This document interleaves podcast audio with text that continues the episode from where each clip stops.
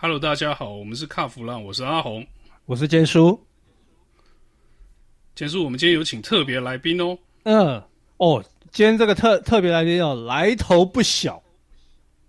我好不容易请动他了，你知道吗？那我们这位特别来宾是谁呢？你要不要先帮我们介绍一下？来，他就是福特六和营销暨顾客服务处苏家明苏副总经理。就你要不要跟大呃各位听众打个招呼？各位听众大家好，各位两位主持人大家好，我是苏家明，呃，福、嗯、现在在福特六和担任这个呃营销和顾客服务的工作，谢谢大家啊、嗯呃！今天很高兴有这个机会来来这个地方跟大家聊聊天。其实啊，我跟舅认识，哎，我们超过二十年了吧？我们不要算了，对啊，不要算了哈，好了，不要。这都我们现在都算在什么第十类，所以可以第一第一个打疫苗，啊、太好了，太 疫苗都打过，疫苗都打过。对，后来发现原来原来老一点其实不错，有排不错哈，还不错，还不错，还不错，还不错，可以打得到。对，好，哎，就有一个问题哦，其实我一直想想问，就是说。福特六合这几年啊，其实说真的，在台湾的表现哦，是应该说倒施甘蔗，渐入佳境。那这个，嗯，就以你的观察啦，真正的原因是什么？呃，这样说好了，其实我从一九九六年从国外念书回来就加入福特，然后。嗯零九年底的时候，离因故离开，然后去车界其他地方好几个品牌待过，也做过，嗯，嗯。呃，不管也做过品牌端，也做过经销商，也做过，也到彼岸去做，呃，经销商的开发等等。后来到一八年底又回到福特来服福特六和来服务，所以说绕了一大圈，嗯，所以看得出来这个品牌的，我不敢讲兴衰或是。起起伏伏，啊，只是说，这个品牌一路走来，嗯、我也有参与，也有在外面看过，又回来，嗯、所以其实我觉得是希望用一个比较客观的方式，因为我毕竟现在品牌服务，当然会想要说这个品牌好，但是我觉得是。在线上，我觉得我们就百无禁忌，就像我们刚刚一开始说的，我想跟大家报告一下哈、嗯，就是嗯嗯，其实福特六合在一九七一七二年成立的时候，本来就是在。呃，那时候，呃，等于说六合机械、六合纺织跟福特汽车合作的一个所谓福特第一个在海外的所谓的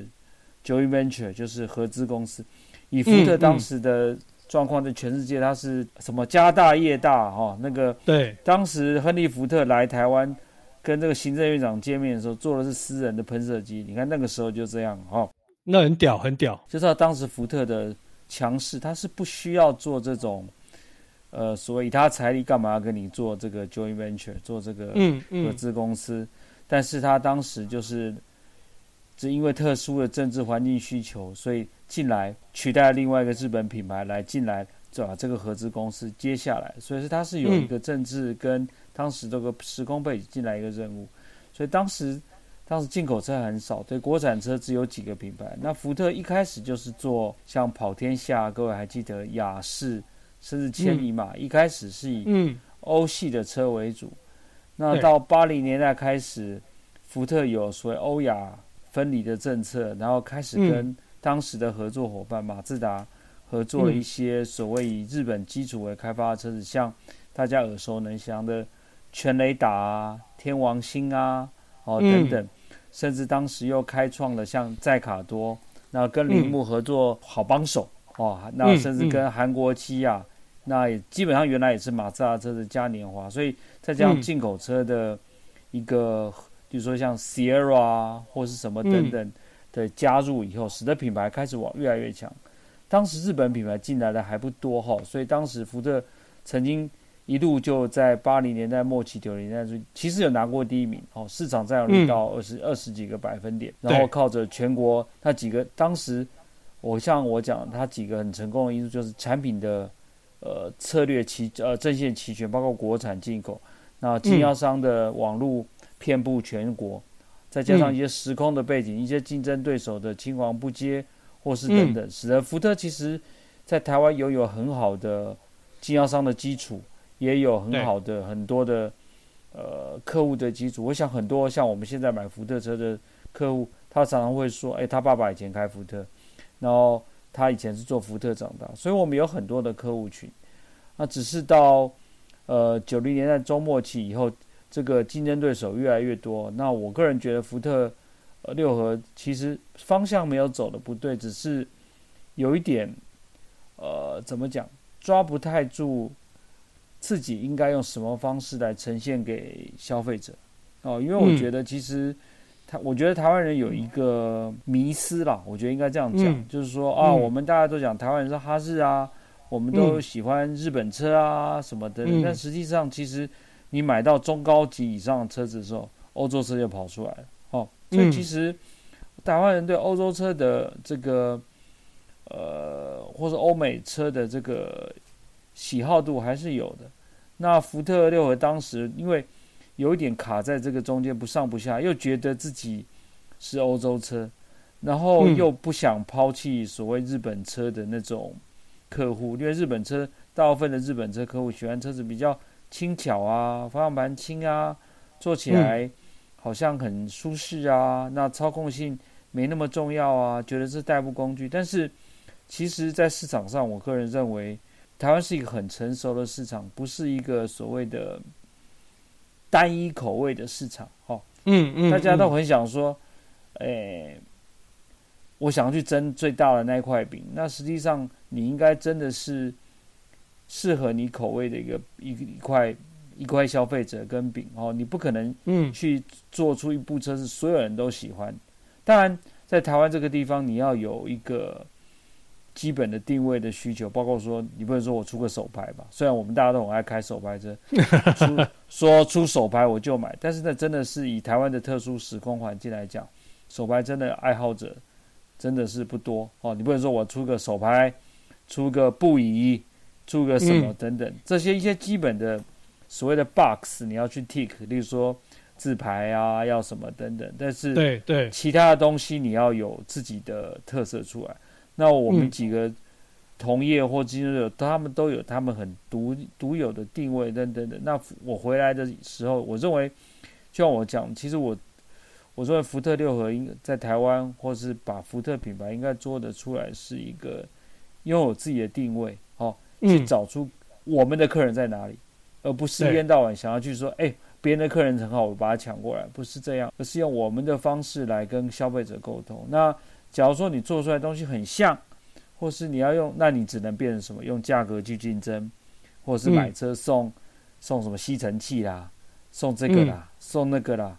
那你会发现，其实福特六最近很少在送东西，我们不送，因为其实我们觉得，我宁愿把这些钱、这些成本拿来放在客。车子的配备，因为吸尘器你可以自己去买啊，Copilot 三六零你不能自己后来加后来自己加装嘛，所以这个是 我们把很多的精神跟价格成本都把它放在车子的上面，嗯、所以你看到我们最近推陈出新的很快，然后把很呃非常积极的聆听消费者的声音，然后很坚持自己要走的，所以像我们不会说，哎，我车子像不瞒各位说在。二十年早期之，当时欧洲定位的车进来福特的时候，福特六合都希望说把它方向盘变轻一点啊，嗯，悬挂变所谓的台湾特调版了，舒服一点。哦，那其实大家觉得说啊，台湾就像我刚才讲，很多人觉得台湾消费者要的是那个，没错，台湾消费者很多样，但不是全部人都要那个。嗯，我常跟我的营销团队聊的时候，就是还好我们在卖车，不是在选总统啊。不是在选市长，就是说，嗯，选总统、选市长，你只能有一个人。我们好像在选那个什么政党得票率啊，所以说我要的是市场占有率嘛。好，那你要的是合理的市场占有率。那我们现在可能设定的不是第一，也不是什么。那当然，我们当然希望回到第一，但但不是说第一不是说我想第一就可以第一，绝对不是哈。我觉得是一步一脚印，先把自己的客户找到。然后跟他诉求，然后他会把我哦，原来开福特车这么好，然后跟大家讲啊，而不而不是去人云亦云去比人家的，人家设定比赛的 game，而是玩我们的比赛。所以我觉得玩我们自己游戏，例如说我们重视的是操控、操控跟安全跟等等。所以看福特车子会在悬吊上去做文章哦，我们用什么？比如说当时一开始的扭力梁，后来多连杆，像我们这次做什么铝合金下支臂这些东西，你看很很少在同业上去讲，对不对？多久回到一点哦，嗯、其实我、嗯、我有感而发，你知道吗？因为之前不是有一个扭力梁之争，对不对？对，我觉得很有趣。其实对一般消费者来讲啦，扭力梁双 A 背，或者是不管是哪一种。放在一台同一台车上面，其实他根本感受不出来，嗯、因为他看到是字面的东西嘛。嗯、你对对，其实或我曾经问过我们几个同业，我说扭力梁跟那个、嗯、跟，比方说拜佛逊或者是这个这个双 A 背，嗯，我说放在同一台车上面，你感受得出来吗？没有人感受得出来。我说除非除非你真的很厉害，嗯嗯，所以我觉得当时其实我那时候就会觉得蛮好玩的啦，就是说。呃，嗯、大家在炒那个扭力梁，但是呃，我们我在自己在观察，也好像也不排除有竞争对手在做一些攻击啦。但是你说扭力梁不成熟吗？嗯、我个人的观念在，就是我个人在看扭力梁在欧洲。哎，我先讲哦，各位听众，今天这个不是置入哈，我也没有要要帮福特讲话，但是我平心而论，扭力梁在欧洲车上面。它的功力是要比日本车来的强很多，不然不信的话，你问那个欧洲车爱好者阿红，对不对？福斯的车子也是用扭力梁啊，而且用的乱七八糟啊。你这要讲扭力梁跟这个多连杆在福斯跟福特中间，你是故意找事，尤其今天前不久，不是，我跟你讲，Golf 现在用的这个多连杆啊，是。就是当初去把 Focus 的工程师挖到福斯去来做出来的，对不对？我说你故意找事是不是没有道理的？但是我要强调就是说，扭力梁这个东西，我跟你讲，那很厉害。一根铁杆，你要调教出最舒适又有操控性，那是不简单哦。那你多连杆，它还有很多其他的辅助嘛，对不对？就我这样讲，应该没错吧？是因为像这些东西，其实，在汽车的行销上有好几个层面。第一个，它实际开出来的感觉；嗯、第二个是消费者买到东西那个满足感。比如说，我今天买一个东西，例如说你买一个，例如说烤箱好了，它有十十五种功能，可能你搞不好，哇，我也好棒，我但一共只用了两个，但是你会跟他讲，我有十五个功能，对，实际上他只用了两个，但他不管，嗯、因为他在买的时候。那一个刹那，他们觉得买到很多的按钮，觉得很开心。嗯、那车子，我觉得对台湾人来讲是一个跟欧洲不太一样。欧洲是各位都知道是一个非常实际的地方。例如说，嗯，我有什么，我需要到哪里，我买到。例如说，我根本就不需要 PE，我干嘛花那么多钱去买 PE，对不对？对。然后手排机械结构简单，开起来省油，开起来有乐趣。欧洲人强调是这个。那例如说，像台湾现在小车都做不太起来，例如说 B 级距的，那为什么？那欧洲 B 级距的还是很多，因为其实做对车车厂来讲，各位常常讲，哎呀，那像嘉年华那辆车应该比 Focus 要便宜很多，嗯，这个是我们一些定义。可是各位看，例如说像嘉年华跟 Focus，或者是我们的对手，它其实两个在国外的差价是很低的，但是为什么？对，然后说那我就买。福克斯就好了，买福克干嘛买嘉年华？因为他觉得我就不需要到 Focus 那么大的车。那欧洲各位知道，像南欧、意大利、法国那么小的地方，窄的地方，他觉得我这辆车就够，所以他觉得够就好，多花一点钱买 C 级剧的时候，他觉得不需要。但实际上对车厂来讲，做 B 级 B 级剧跟 C 级剧的成本基本上是差不多的，差不多。但是对。所以做小车很赔钱呐，对啊。其实这个就是很多人的迷失哦，因为我也曾经有一些朋友在问我说：“哎啊，这个这个这个呃，C 级剧跟跟 B 级剧哦，价格有差。”我说：“成本对车厂来讲，成本差不多哦。”他说：“那你为为什么车厂呃，他不导入一些，比方说啊，我举个例子，日本的 K Car。我说，当然第一个他没有左驾嘛，另外一个对。它的成本其实是跟一台啊、呃，比方说 Festiva 或者是那种那种 Yaris，我说，哎、欸，两台车成本是一样的哦。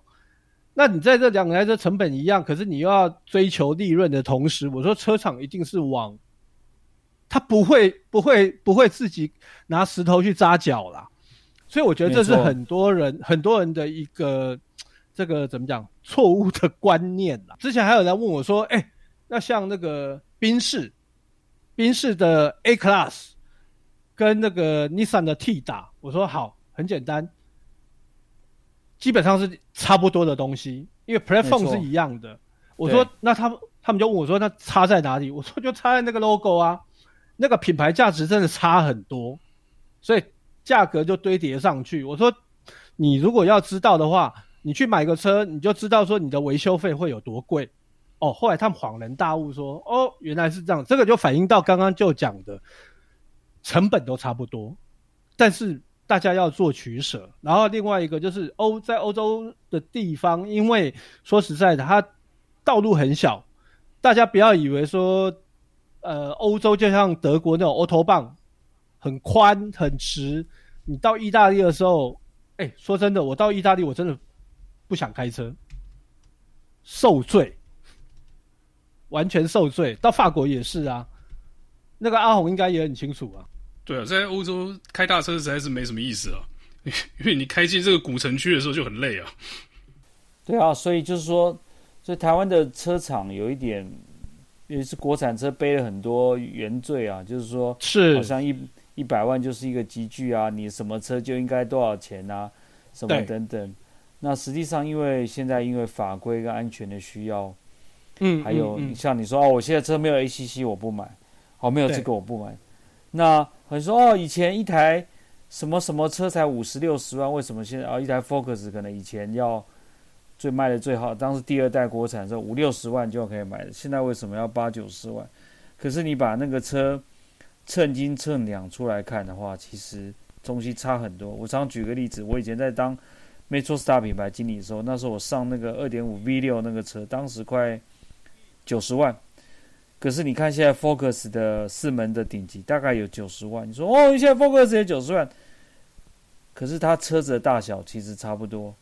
引擎的马力当时是二点五 V 六一百七十匹，现在是一点五的三缸涡轮一百八十匹。当时是五速自排，现在是八速自排。当时有个定速的了不起了，那气囊可能两个，现在气囊是六个，然后。现在有全套的 Copilot 三六零等等，那以前连导航也没有，现在还可以接 c a r 所以算一算，其实那个车你感觉你从啊以前是中大型车，但实际上现在 size 车子也变大，而且，所以我觉得现在客人其实是比较幸福的，但是他们都觉得说哦一台以前一台车怎么样怎么样等等，但是以以进口车来讲，其实以前一台两百万的车大概。我举个例子，以前两百万你可以买到五系列的吧？现在三，现在五，现在两百万大概连三系列的入门级都够不上。其实，所以第一个通货膨胀大概有一点点，第二个是现在车子的科技跟配备的要求比原来比二三十，不要说二三十年以前的车都多了非常多的东西。所以其实这是一个不可避免的趋势。对，欸、就。那说到这边，我有一个问题要请教你，请说。现你刚才提到那个成本堆叠上去，对不对？嗯，你看，像你们现在是不是有很多，比方说要付给呃 Continental 啊、Bosch 啊、Apple 啊这些权利金，这些都在你们的成本里面嘛，对不对？像福特是一个全球的开放，所以我们第一个我们在开发车子的时候，我们有 local 的一些，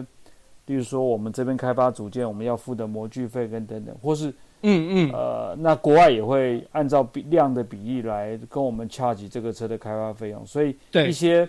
比较上阶，例如说它跟 Apple 或是跟嗯，例如说 Apple 使用 CarPlay，或者是跟 Bosch 或是 Continental 一些东西，那个是欧洲欧洲福特或是美国原厂他们去谈的，但是我们这边